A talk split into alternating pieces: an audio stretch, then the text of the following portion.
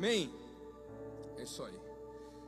Gente, abre comigo já aí, João capítulo 10, deixa aberto. Esse é o nosso texto base hoje. Mas eu queria começar a mensagem de hoje perguntando algo. Se você por acaso não tivesse problema nenhum, nenhuma responsabilidade e tivesse também recursos ilimitados, para onde você viajaria agora? Onde seria o seu destino? Vamos lá. Pastor Joey, me ajuda aí. Recurso ilimitado, sem problema. Para onde você viajaria agora? Israel. É um bom destino. Pastor Elton, que carro você compraria, cara? Saudosista, né, meu? Ele quer pagar de humilde, eu sei. Mas o, mas o pastor Elber ele tem um gosto mais refinado. Pastor Elber, e aí? Que carro você compraria? Recurso limitado. Aí não dá, os caras querem me quebrar, mano. Alexandre, me ajuda, pastor Alê. Aí, ó. Entendeu? Tá. Onde, vamos lá, o Davi, cadê o Davi? Davi, onde você moraria? Recurso limitado.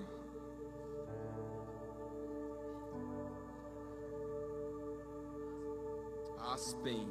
Chique o menino, né? E aí, por fim, essa é uma pergunta um pouco mais pessoal. Deixa eu escolher alguém. Carolzinha. Recursos limitados. Quem você ajudaria?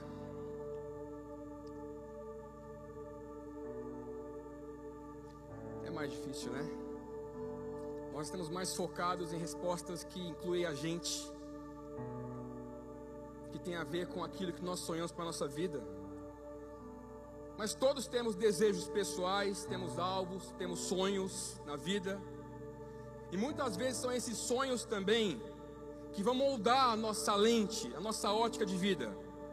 São também essas coisas que vão construir para a gente a lente da vida que eu quero viver. Esse é o tema dessa manhã. A vida que eu quero viver. Mas a pergunta é: será que eu sei realmente o que é melhor para a minha vida? Será que eu conheço o que é melhor para mim? E é sobre isso que a gente vai conversar nessa manhã. Abre comigo João 10, verso 8.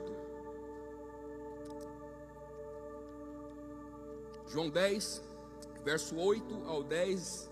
Nós iremos, nós iremos ler palavras de Jesus. Amém?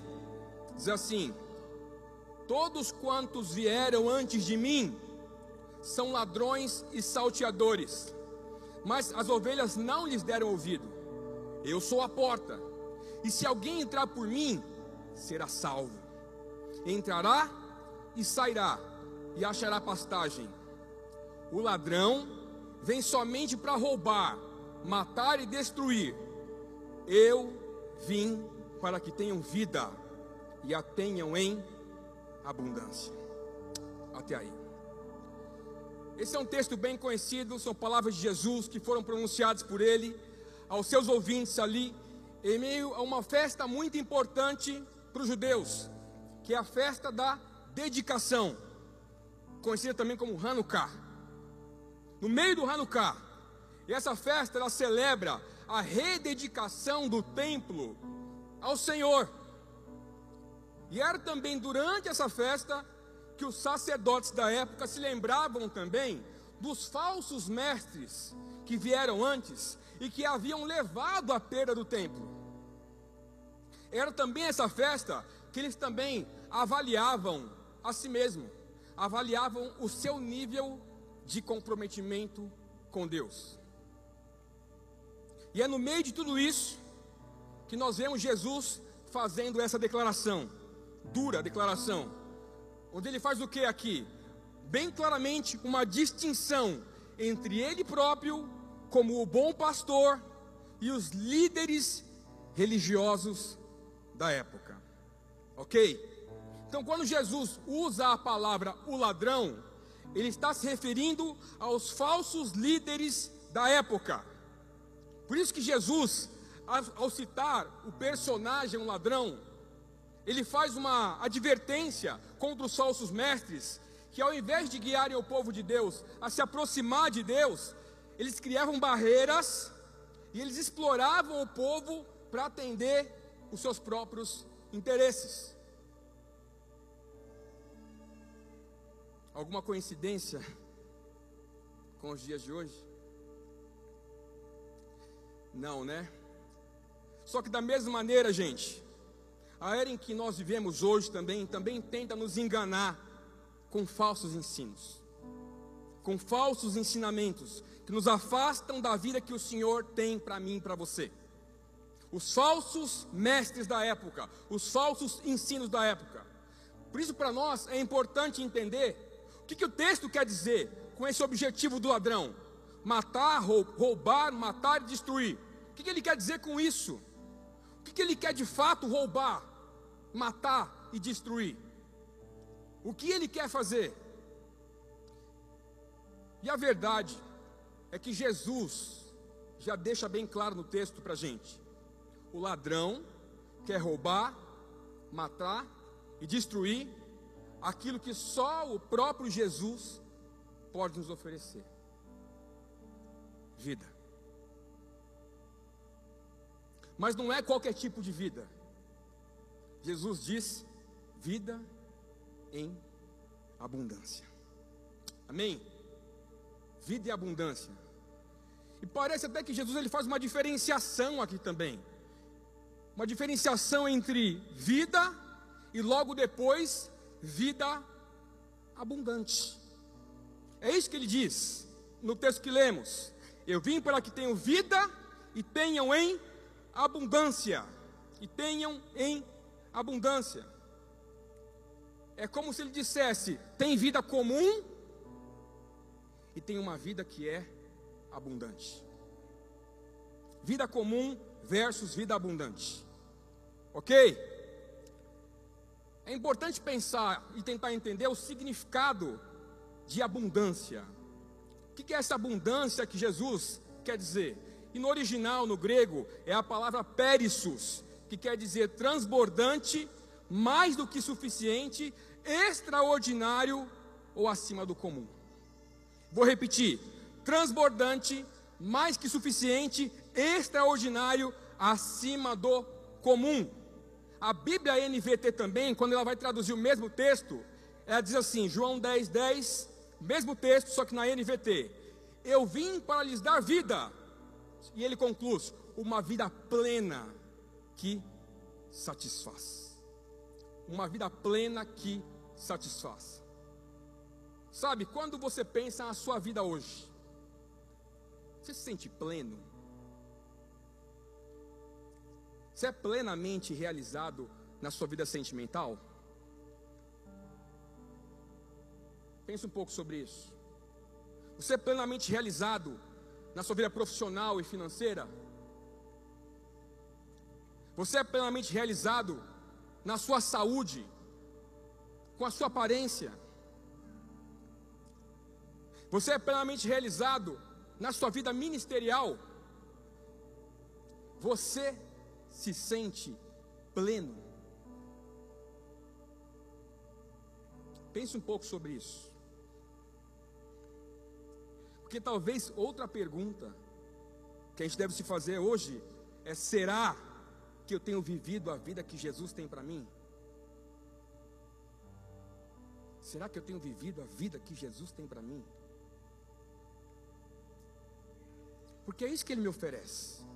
Ele oferece para mim e para você vida abundante, vida plena, vida que satisfaz. E para a gente compreender isso, deveria ser muito importante, talvez prioridade, sabe por quê? Você já viu o ladrão ou um ladrão tentando roubar alguma coisa que não tem valor?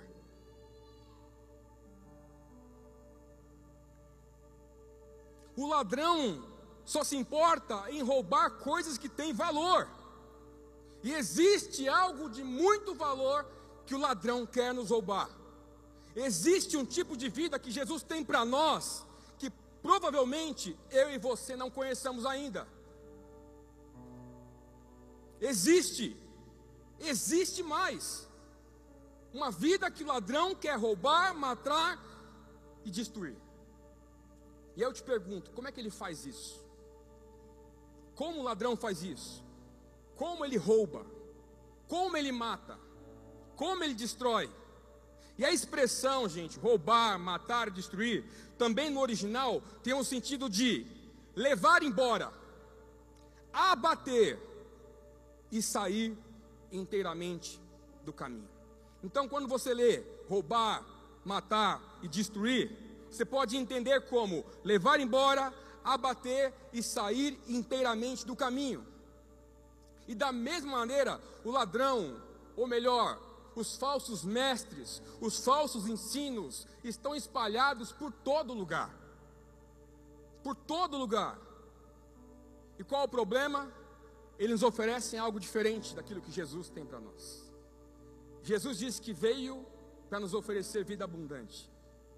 Mas o ladrão, ele quer oferecer para mim para você uma vida de plástico. Uma vida de plástico. Sabe o que é uma vida de plástico? É uma vida que parece, mas não é. Uma vida que tem aparência de alegria, aparência do sucesso, aparência de realização, mas que pode apenas estar levando você e eu também, levando embora a nossa alegria, abatendo a nossa fé e fazendo eu e você se perder pelo caminho e da vida que Jesus tem para nós. E o objetivo do ladrão ou dos ensinos da era é doutrinar o seu coração e te fazer acreditar que você precisa de coisas que não precisa. É te fazer acreditar que você depende de coisas que não depende. É te fazer acreditar que o segredo para ser feliz é ter mais. Não parece isso? Quando eu penso em vida abundante, não parece que o que eu quero, o que eu entendo é uma vida ilimitada? Uma vida sem limites. Só que o que a gente não entende é que essa mesma vida sem limites, ela é capaz de nos escravizar e destruir aquilo que verdadeiramente é o propósito de Deus para mim e para você. Então eu queria compartilhar rapidamente com você três falsos ensinos, ou três falsos mestres de uma vida de plástico da nossa era. Ok? Está comigo? Amém? Três falsos ensinos para uma vida de plástico. E o primeiro deles é a imoralidade sexual. A imoralidade sexual. 1 Tessalonicenses, capítulo 4, verso 3, diz assim, ó: a vontade de Deus é que vocês sejam santificados, abstenham-se da imoralidade sexual. Palavras do apóstolo Paulo. A vontade de Deus é que sejam santificados, abstenham-se da imoralidade sexual.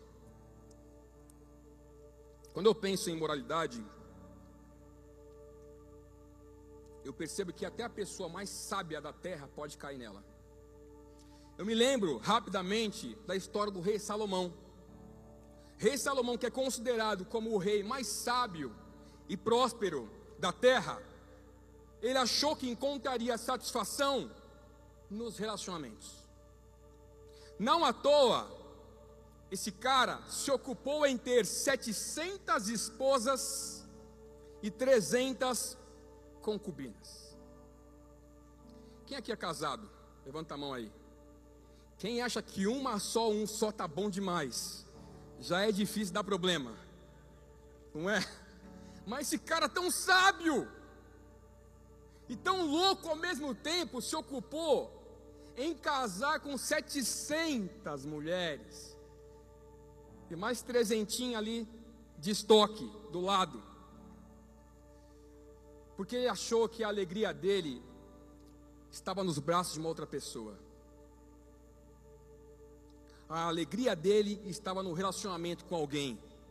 E foi exatamente isso que provocou a queda de Salomão, a infidelidade contra Deus. O que nós vemos na história é o rei Salomão se dobrando, se rendendo aos caprichos das suas esposas. E como é que ele fez isso? Estabelecendo adoração a outros deuses por toda a nação.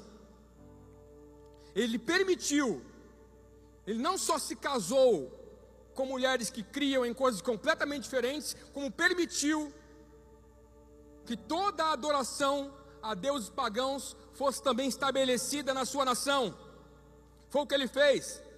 Salomão estava tentando tapar o buraco na alma dele que só poderia ser tapado com o Senhor. Ele tentou um relacionamento de cada vez. Sabe, enquanto eu escrevi essa palavra, eu sinto que Deus tem algo para alguém aqui, na verdade. O sentimento que eu tive é como se alguém aqui tivesse no seu terceiro relacionamento. Só que você não sabe se isso, se isso é a vontade de Deus para você. Eu não sei quem é você. Mas eu sei a palavra que Deus tem para você. Só o Senhor pode tapar esse buraco. Amém. Feche seus olhos, eu queria orar por essa pessoa. É o seu terceiro relacionamento. Coloca a mão no seu coração se for você. Nós não queremos expor você aqui mas você não entende se isso vem de Deus, se você deve continuar ou não com esse, com esse relacionamento, mas é um tipo de relacionamento que é tóxico, que é destrutivo para você. Só que por uma carência no seu coração, você continua. E o que você não vê é que você está repetindo o processo pela terceira vez, tentando tapar o buraco da tua alma com relacionamentos. Pai, no nome de Jesus. Nós oramos, Deus, essa pessoa, onde ela estiver agora, aqui ou online, Pai. Nós oramos pelo toque do Senhor, Pai, no nome de Jesus, trazendo a libertação por meio do Seu amor. Nós oramos, Pai, para que essa pessoa tenha um encontro com a Tua presença, Pai, e que ela experimente, no nome de Jesus, a satisfação que só pode ter nos braços do Senhor. Nós oramos para que o Senhor traga ao coração dela, Pai, a resposta, a revelação, que o Senhor fale ao coração dela, se ela deve desistir totalmente dessa relação. Pedimos para que a resposta venha através de ti, no nome de Jesus. Amém. Amém. Só que muitos de nós fazemos o mesmo também, procurando felicidade, gente, e aprovação nos nossos relacionamentos, mergulhando no sexo, na pornografia, no adultério, como se isso aí pudesse trazer satisfação para você. Deixa eu te dizer, esse é um falso ensino da nossa era, que diz para mim para você que não tem problema, que isso é normal. Deixa eu dizer para você, isso não é normal, isso é uma aberração. Deus tem algo especial para você. Você não vai encontrar satisfação nos braços de uma outra pessoa, muito mesmo, muito menos, perdão, na pornografia, no adultério ou em muitos relacionamentos. Amém? Você está aí? Segundo falso ensino ou falso mestre, as riquezas deste mundo, as riquezas deste mundo, Mateus 6, 19, 21 diz assim: Não ajuntem tesouros aqui na terra, onde as traças e a ferrugem destroem, e onde ladrões arrombam casas e os furtam ajuntem seus tesouros no céu, onde traças e ferrugem não destroem, e onde ladrões não arrombam e nem furtam. Onde seu tesouro estiver, ali também estará o seu coração. Meu irmão, me entende uma coisa aqui, entende uma coisa: Deus não é contra o dinheiro, ok? Deus não é contra as riquezas. Deus quer que você prospere, que você avance, ele não proíbe as posses e nem o nosso prazer nas coisas materiais.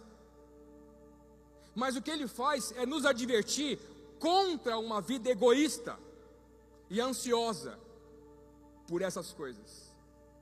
É isso que ele adverte. Uma vida que busca satisfação e segurança do dinheiro e não em Deus. Uma vida que está fundamentada na riqueza desse mundo. E toda riqueza que Deus nos permite experimentar tem apenas um propósito. Sabe qual é? Sermos generosos. O único motivo de Deus prosperar você e me prosperar é porque Ele espera que você seja generoso, que tenha a capacidade de compartilhar a grande bênção que Ele tem dado para você. Tem uma frase que é muito conhecida que diz assim: Nenhum sucesso na vida compensa o fracasso no lar. Só que muitas pessoas têm depositado toda a sua energia nas riquezas, nas posses, no trabalho, como se isso fosse trazer segurança para ele como se isso fosse garantir o futuro dele, garantir o destino dele. E eu me lembro, para esses que trabalham muito, de um outro exemplo, de quando Moisés, o libertador de Israel, foi chamado por Deus e ele foi até o Faraó. E o texto diz que ele vai até o Faraó e ele diz: Liberta o povo de Deus que está cativo, escravo com você. E o motivo é: eles precisam adorar a Deus liberta o povo de Deus, eles precisam adorar a Deus. Sabe qual é a resposta do Faraó?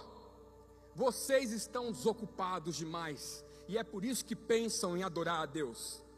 Sabe o que eu vou fazer? A ordem dele é: dobra o trabalho, e aí vocês desistem dessa história de adorar a Deus. Sabe o que eu quero dizer para você, meu irmão? Nem sempre muito trabalho representa a bênção de Deus. Nem sempre trabalhar que nem um maluco, workaholic, representa a bênção de Deus. É claro que existem fases da sua vida que você vai dar aquela estirada, tem propósito, mas o que nós não podemos é permitir que as riquezas deste mundo se transformem em algo que toma o lugar do Senhor. Amém? Você está aí? E o terceiro, terceiro ensino falso da nossa geração, a não dependência de Deus. A não dependência de Deus. Gênesis 3, verso 4 e 5, diz assim: É claro que vocês não morrerão. A serpente respondeu à mulher: Deus sabe que no momento em que comerem do fruto, seus olhos se abrirão e como Deus conhecerão o bem e o mal. Até aí. Da mesma maneira, gente, muitos de nós têm se apoiado na segurança do conhecimento, do intelecto, da ciência, da razão. A serpente diz para ela: E como Deus conhecerão? Foi a sede por conhecer, como Deus, que fez com que Eva se rendesse e comesse do fruto também. E muitos de nós fazemos o mesmo. Se apoiamos no intelecto, se apoiamos na razão, se apoiamos no conhecimento. É como se você dissesse: se eu não entendo, então eu não consigo acreditar. Se eu não entendo, então eu não consigo acreditar. Isso tem gerado um coração desconfiado de Deus um coração desconfiado de Deus, que não aceita, e o desejo de erro por entendimento, na verdade, gente, estava fantasiado de independência. Independência de Deus. No fundo, ela queria tentar carreira solo. Era isso que Eva queria, tentar carreira solo. E essa insatisfação fez ela pecar e se afastar de Deus. Ah, não dependência de Deus. Ok? Mas e quanto a tal vida abundante que Jesus prometeu? Na verdade, o que, que é? O que, que é essa vida abundante? Será que tem uma resposta para isso? Querido, vida abundante sou eu e você experimentando a vontade de Deus na vida. Isso é vida abundante. Eu e você experimentando a vontade de Deus nas nossas vidas. Romanos capítulo 12, verso 2 diz assim: não imitem o comportamento e os costumes deste mundo, mas deixem que Deus os transforme por meio de uma mudança em seu modo de pensar, a fim de que experimentem a boa, agradável e perfeita vontade de Deus. Apóstolo Paulo falando. O texto que nós lemos agora deixa muito claro para mim para você que precisa existir uma intencionalidade para experimentar a vontade de Deus. Não acontece sozinho. Deus conta com o seu envolvimento. E começa com, como o texto diz, com eu e você rejeitando os comportamentos e os costumes desse mundo. Diz comigo, falsos. Vamos lá, falsos ensinos. Começa assim, com eu rejeitando os comportamentos e os costumes desse mundo. Esse é o começo, é a primeira fase para que eu experimente a boa, perfeita e agradável vontade de Deus. Mas não para por aí. O texto continua e ele diz assim: Deixem que Deus os transforme. Deixem que Deus os transforme. Feche seus olhos, rapidamente, por um minuto. Será que você pode repetir assim, ó? Eu preciso deixar Deus me transformar. Você pode fazer uma breve oração por isso? Diga a Ele, Senhor, eu deixo o Senhor me transformar. Eu preciso que o Senhor me transforme. É o único jeito de eu experimentar a Sua vontade. É o único jeito de eu experimentar uma vida abundante. Eu preciso que o Senhor me transforme. Amém. E por que, que isso é tão importante, gente? Porque quando você faz isso, muda tudo. Tudo muda. Quando você dá permissão para Deus tocar a sua vida, mudar teus pensamentos, mudar a sua forma de pensar, tudo muda. Só que para você experimentar isso, você precisa baixar a guarda. Eu sinto que nós temos tantas pessoas na defensiva com Deus. Que tem vindo desconfiado de Deus. Será que esse é o meu lugar? Será que eu posso confiar meu coração a essas pessoas? Será que esse é o lugar onde eu posso repousar minha vida? Na defensiva, porque talvez já é a sua terceira, quarta, quinta igreja que você passa. Se foi ferido por lá, machucado. Muitas pessoas não entenderam você. Você caiu aqui.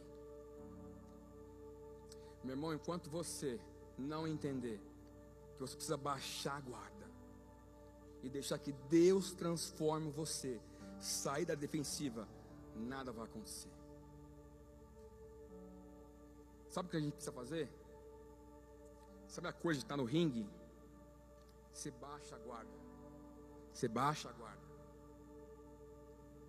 E você deixa Deus acertar você com o amor dele. Não tem outro jeito. Não tem outra forma.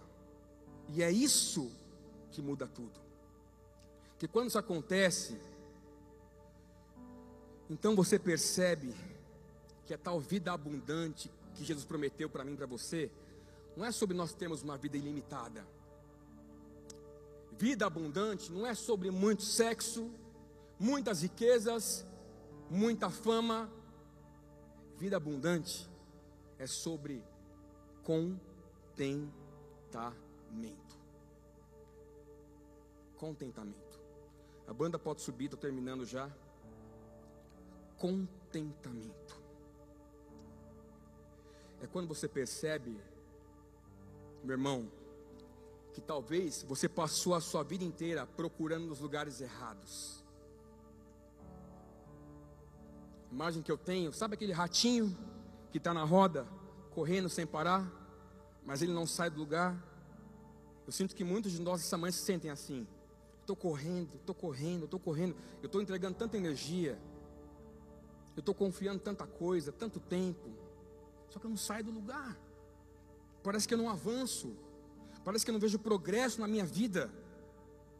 É porque você passou a vida inteira procurando nos lugares errados. Mas quando você permite que Jesus entre e, se, e, e transforme quem você é, aí meu irmão, sabe o que acontece? É quando você percebe que Jesus se tornou a sua alegria. É isso que contentamento quer dizer. Contentamento quer dizer satisfação, alegria, júbilo. Contentamento é quando Jesus se tornou a sua alegria.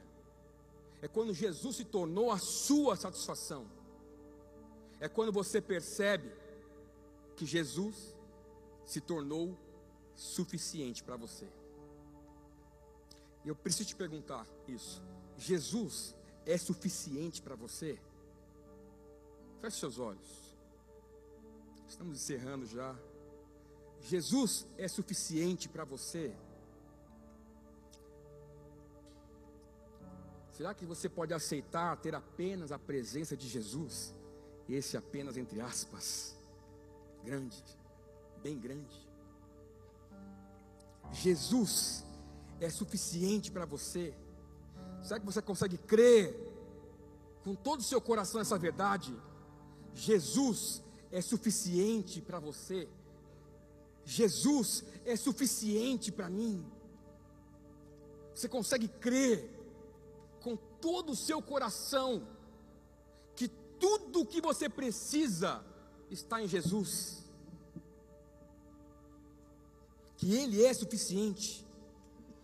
Colossenses 3, verso 11 diz assim: Cristo é tudo que importa. Cristo é tudo que importa.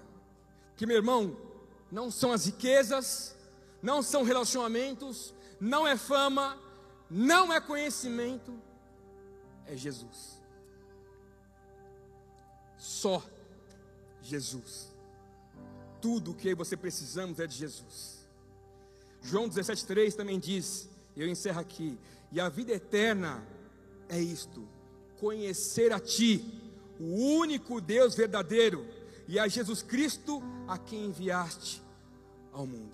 E a vida eterna é isto: conhecer a Ti, o único Deus verdadeiro. E se você ainda não entendeu o que é essa vida abundante que Jesus nos oferece, é porque Ele está oferecendo Ele mesmo para você.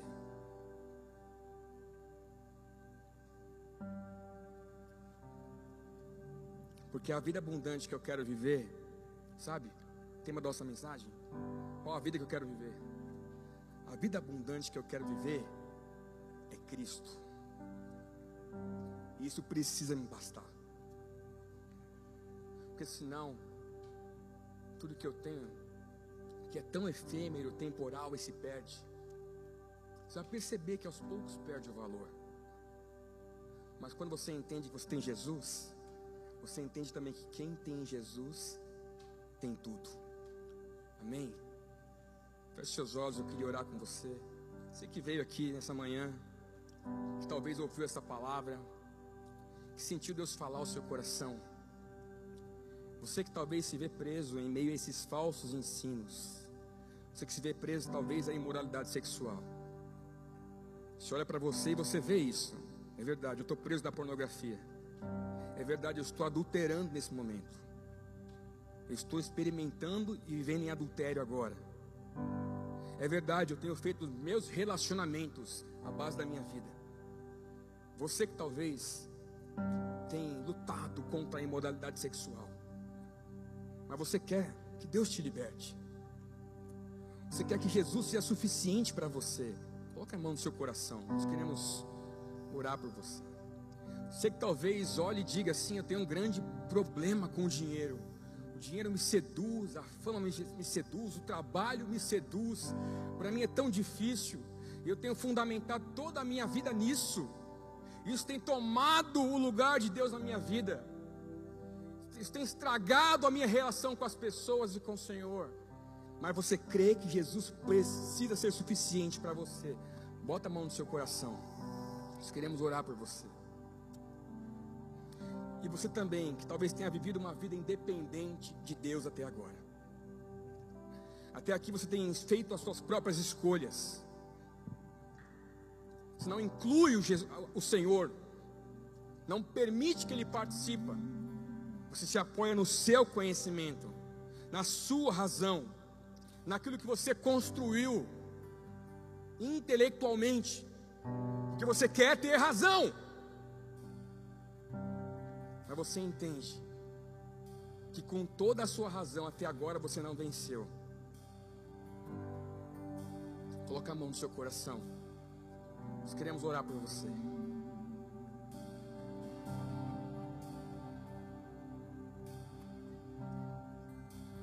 Pai, nós queremos rogar ao Senhor tua graça agora, Pai. Queremos rogar pela tua presença nesse lugar.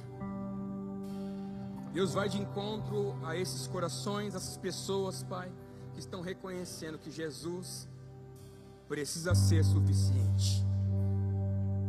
Que vida abundante não é sobre ter muito, é sobre ter o Senhor. Pai, vai em direção a essas pessoas. Espírito Santo promove uma obra transformadora na mente e no coração. Nós declaramos em nome de Jesus, eles são livres das amarras e desses falsos ensinos, desses falsos mestres que têm roubado a energia, é, é, matado a fé dos seus filhos e arrancado eles do caminho. Pai, nós declaramos em nome de Jesus onde o Espírito do Senhor está, ali há liberdade. Nós declaramos, Pai, liberdade sobre cada irmão e irmã nesse lugar. Dizemos, Pai, no nome de Jesus, o fim de toda imoralidade sexual. Em nome de Jesus, a pornografia vai embora. O adultério bate em retirada em nome de Jesus. Nós declaramos que o Senhor é mais poderoso que tudo isso mais poderoso que o dinheiro, que as posses desse mundo. Mamão perde a força no coração dos nossos irmãos e irmãs aqui, em nome de Jesus. E Deus, toda a não dependência de Deus, que cai agora, que cai agora, amor de Deus entre agora, que o amor de Deus traga todo o sentido agora toda a resposta agora. Que cada um dos nossos irmãos sejam preenchidos com a sua graça e com o seu amor em nome de Jesus. Porque o Senhor é poderoso para fazer mais, infinitamente mais de tudo que pedimos ou pensamos. Jesus é suficiente para nós. É tudo que nós precisamos. Toda revelação, toda alegria, toda paz, todo amor, toda satisfação está nele e somente nele. Ele é suficiente, não existe outro.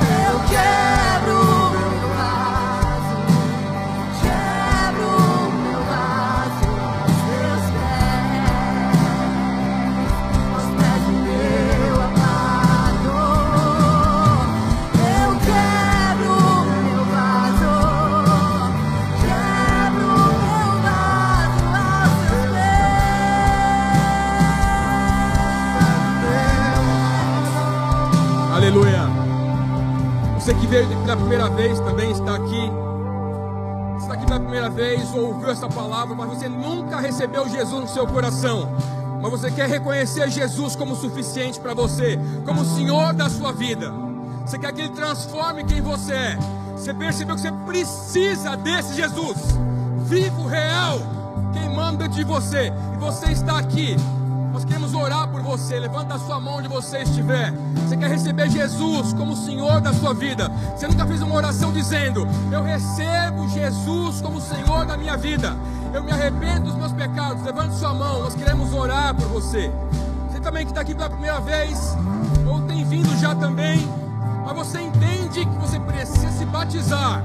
Você quer se batizar. Você entende que esse passo é importante. Você quer responder a isso. Você quer deixar publicamente claro que Jesus é o Senhor da sua vida. O batismo é um mandamento de Deus. Ele espera que você faça isso. Você reconheça publicamente que Ele é Senhor. E você quer se batizar. Você vai passar por um curso nessa casa também. Não é agora, tá? Vamos enfiar você na piscina agora, fica tranquilo. Mas vai acontecer. Levante sua mão, nós queremos também abençoar você. Nós queremos te ver aqui também.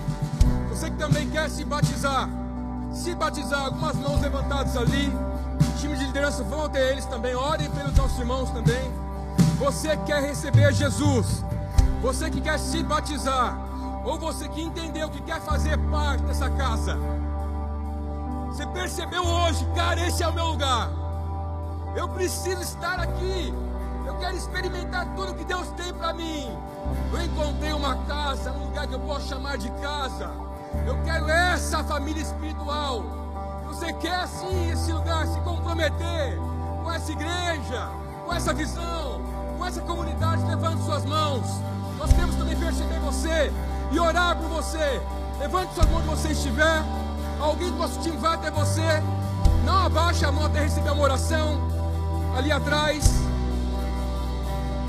Pode sair do seu lugar. Aqui também, irmão, com a mão levantada. Vamos lá, gente. Cadê o time de liderança? Nosso irmão ali. Amém. Vamos orar. Pai, nós queremos declarar, Pai, e abençoar cada uma dessas pessoas agora. Espírito Santo de Deus, faz a obra agora, Espírito Santo. Aqueles que estão nesta manhã reconhecendo Jesus como Senhor e Salvador das suas vidas, são capazes de dizer: Ele é suficiente para mim. Eu quero ser transformado. Espírito Santo, vai agora selando cada um deles com a tua presença. Coloca o selo Jesus a salvação alcançando nossos irmãos.